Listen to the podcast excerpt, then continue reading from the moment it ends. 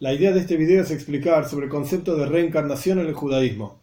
Reencarnación se dice en hebreo Gilgul, que a su vez surge de la palabra Galgal, que significa una rueda que va y viene, gira para un lado, para el otro. Y este es el concepto del Gilgul Aneshomes, la reencarnación de las almas. Van y vienen, viven una vida, cuerpo y alma combinados en este mundo, fallece la persona y ese alma vuelve, retorna al mundo una y otra vez. El primer texto donde aparece este concepto del Gilgul en el judaísmo es el Sefer Aboir. Sefer Aboir, el libro del brillo, por así decir, se atribuye a Rabbi Benakana, que vivió aproximadamente año 50 de la era común, y es un libro, es el primer libro de Kabbalah, mística judía. Ahí en el capítulo son capítulos muy cortos, enseñanzas muy cortas. En el 121 es una línea muy cortita. Él enseña sobre un versículo de los Salmos, el 146, el versículo 10, que termina con las palabras doir doir, generación y generación. Entonces pregunta inmediatamente qué significa generación y generación, y esto se vincula en ese capítulo con el versículo de Coyeles, doir hoilech, doir va, una generación va, una generación viene, en el primer capítulo de Coyeles. Entonces explica el Sefer Aboir, Doir Shekvarba, ¿qué significa una generación va, una generación viene? Una generación que ya vino. Y es la primera referencia que hay, de vuelta, en los textos judíos sobre el concepto de Gilgul, reencarnación. Ya vinieron, ya estuvieron acá, una y otra vez fueron y vinieron. Ahora bien, muchos años después, Rapsadia Goin, en el año 950, 960 aproximadamente de la, era común, escribe un libro, Hoimunes Gadeis, la fe y las opiniones, la forma de pensar, por así decir. Y ahí él tiene, en el Maimar 6, en el, en el ensayo 6, en el capítulo 8, un capítulo entero donde rechaza completamente la idea del Gilgul, aparentemente lo ve como algo que vino de la India, del hinduismo, que ellos también hablan de diferentes tipos de reencarnaciones, en, hombres en animales, animales en hombres. Así escribe Rosadia Goen y él rechaza totalmente, esto no está en el judaísmo. Ahora bien, en el libro de Zoyar, que lo escribe Rabbi Shimon Ben Yochai, aproximadamente año 100, 120, 120 de la era común, aparece innumerables veces el concepto de Gilgul, principalmente en Parshas Mishpat, en el libro de Shmois, y en otros lugares también, y la mística del Arizal, Kabbalah del Arizal, un gran cabalista, año 1550 en Tzfaz, en Eretz Israel, también escribe ampliamente sobre este concepto, incluso todo un libro, Shara Gilgulim, el portal de los Gilgulim, de las reencarnaciones, donde explica ampliamente este asunto. Vemos entonces, de vuelta, empezamos junto con el surgimiento de la escritura de la Torah oral en el judaísmo, un libro que ya habla sobre Gilgulim, por lo menos en forma de remes, de indicación, y después discusiones sobre el tema, pero la práctica que hoy en día, a partir de que el Arizal lo expresa como parte integral de la mística judía y parte integral de lo que es el judaísmo, Gilgulim es algo concreto y parte integral, de vuelta, valga la redundancia, de lo que es el judaísmo. No hay nadie que discuta con el Arizal, no existe una cosa así, entre paréntesis, interesante mencionar, en el judaísmo todo se discute Incluso cuando Moshe Rabbeinu recibe la Torah en el monte Sinai, Dios le enseñó Memtes Panim Toer, Memtes Panim 49 formas de ver una cosa pura, 49 formas de ver la misma cosa impura. Y otra frase similar a esto, Shivim Panim la Torah, hay 70 caras en la Torah, 70 formas diferentes de entender las cosas. Quiere decir que todo se discute, pero con el Arizal nadie discute. Es una autoridad absoluta, total, en todo lo que tenga que ver con la mística judía, no hay nadie que discuta con él cerramos de paréntesis, el Arizal aceptó, digamos, y no solamente lo aceptó, sino que desarrolló y expresó esta idea del Gilgul, quiere decir que esto es parte del judaísmo sin lugar a dudas. Bien, ¿cuál es el objetivo del Gilgul? ¿Qué significado tiene este, este tema de la reencarnación? Hay varias cuestiones. Una es como castigo.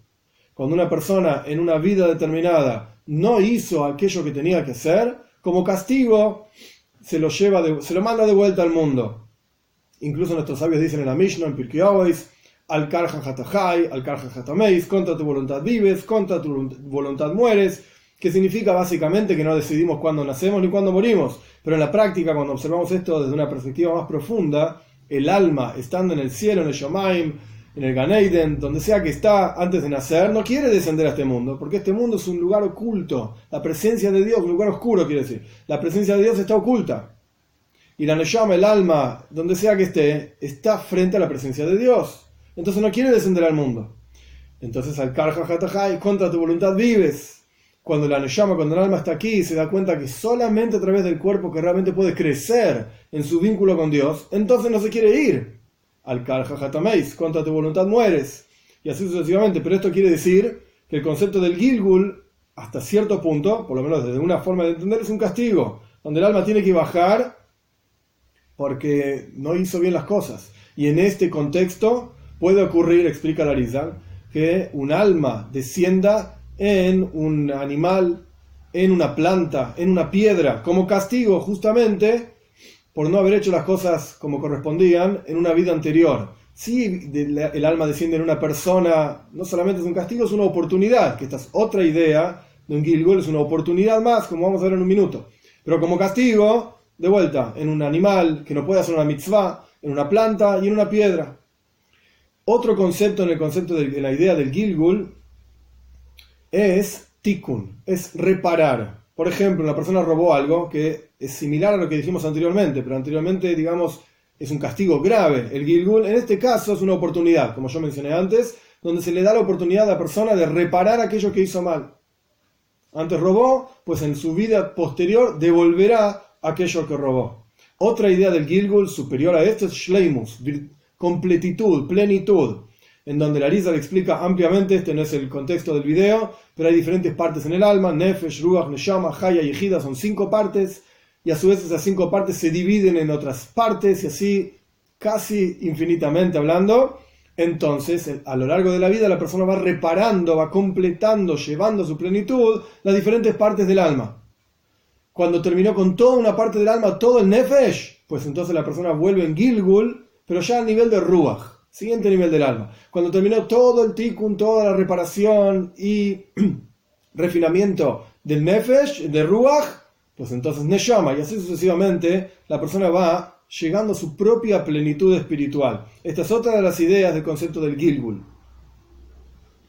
También existe el concepto del Gilgul para ayudar a otros, donde una Neshama, un alma baja, con el objetivo de ayudar a otro. Incluso, entre paréntesis, existe el concepto de Ibur, Ibur literalmente quiere decir embarazada. Es donde la Neshama de un tzadik, de un justo, desciende y se inviste junto con el alma de la persona en el mismo cuerpo para ayudar a esa persona. Por ejemplo, para sentir el entusiasmo que ese tzadik sintió mientras cumplía esa mitzvah. Entonces la persona empieza a sentirlo también porque en su interior tienen Ibur, está, entre comillas, embarazado con el alma de ese tzadik en su interior. Diferentes conceptos en Gilgul. Estos son los objetivos que aparecen en los textos. Ahora bien, nosotros que somos gente común y corriente, no conocemos qué alma éramos anteriormente, qué vida teníamos anteriormente.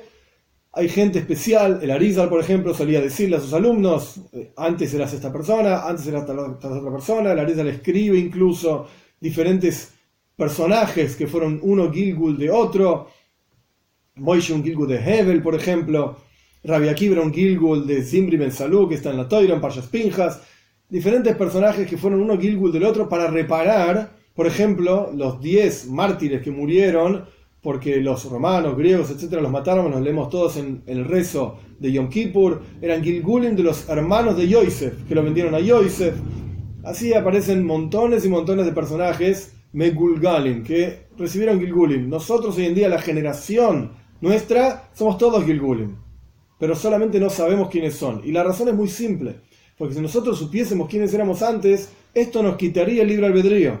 Estaríamos totalmente inclinados a comportarnos de una manera determinada porque sabemos que éramos así o que teníamos que hacer así, etc. Entonces, para que esto no quite nuestro libre albedrío, está oculto el concepto de quiénes éramos anteriormente.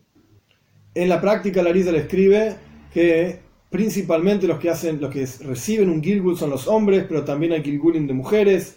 Existe el concepto de que un gentil también recibe un Gilgul, con su llama su alma específica de gentil, también tiene Gilgulim. Esto aparece al respecto de Nimrod.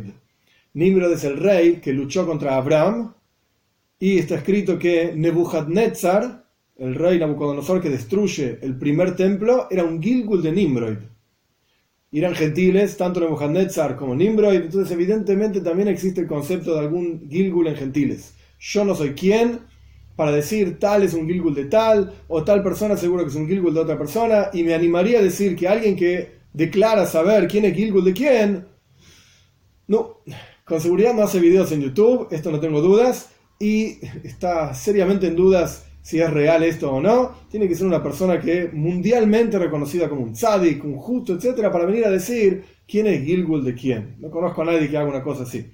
Ahora bien, ¿cómo se aplica esto en términos prácticos para nosotros? Es interesante tomar en cuenta, el Talmud cuenta que los sabios solían preguntarse a los otros, Abuch, tu padre, ¿en qué mitzvah era más cuidadoso? Por supuesto cumplía todas las mitzvot. La cuestión era qué mitzvah le daba mucho más entusiasmo, más ganas, más fuerza. puede ocurrir que en una vida anterior esa mitzvah ya estaba cumplida, ya estaba plena, terminada, por así decir. Ya la persona, el anshama, hizo todo el trabajo que tenía que hacer al respecto de esa mitzvah y por lo tanto, en la vida siguiente esa mitzvah iba fácil. Y de aquí aprendemos al opuesto.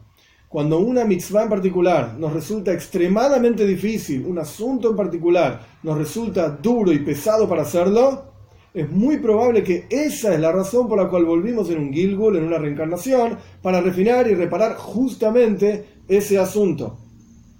Entonces, en la práctica, simplemente para cerrar la idea, no está en nuestras manos quién es Gilgul de quién y cómo funciona, si en nuestras manos está tomar nuestras vidas, digamos, por las riendas, como quien dice, tomar los caballos por las riendas y dirigir nuestra vida hacia el camino de Toiro Mitzvahs, hacia Hashem, con motivación, con ganas, con entusiasmo y saber que cuando encontremos dificultades es muy probable que en esa dificultad justamente está la razón misma por la cual nosotros nacimos, por la cual Hashem nos mandó en un Gilgul, en una reencarnación para reparar ese asunto, para corregir ese asunto. Y simplemente nuestra, nuestra misión es saber que tenemos la fuerza y la capacidad para reparar ese asunto, para superar esa dificultad. Es solamente, como dije antes, tomar las riendas del caballo, por así decir, y eh, ir para adelante, no tener miedo y saber que tenemos las fuerzas para superar todo tipo de dificultades en este Gilgul, en otro Gilgul, en la forma en que sea. Y lo principal es saber que a través de que todos y cada uno de nosotros nos vamos reparando y vamos llegando a nuestra propia plenitud, hacemos que el mundo entero llegue a esa plenitud y como decía el Rambam, Maimonides y lo sacaba del Talmud, en Kiddushin, uno tiene que siempre observar al mundo entero como balanceado.